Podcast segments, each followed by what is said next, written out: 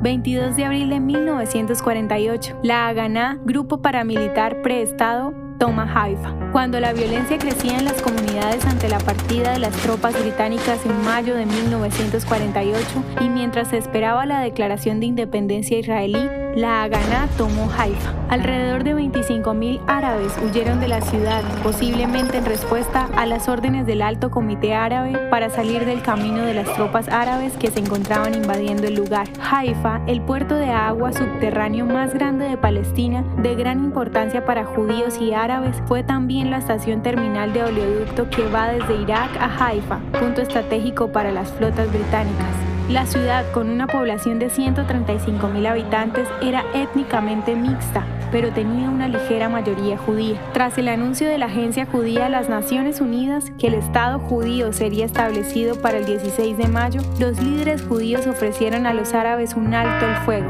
La oferta fue rechazada, pero cuando los británicos revelaron el plan de retirar sus ejércitos de Haifa, con excepción al puerto para el 20 de abril, los militares judíos planearon rápidamente tomar los barrios árabes. Para finales del 22 de abril, la Haganah aseguró el control de toda la ciudad, excepto el puerto, el cual permaneció en las manos británicas. La ley marcial fue establecida rápidamente en Haifa.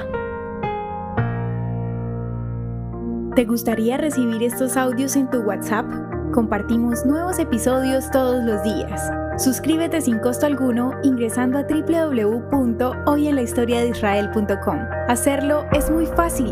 También puedes encontrarnos como arroba hoy en la historia de Israel en Instagram, Facebook, Spotify y otras plataformas digitales. Comparte este audio para que otros conozcan más acerca de Israel. Este proyecto es realizado por Philos Project. El contenido original de hoy en la historia de Israel fue provisto por el Centro para la Educación sobre Israel.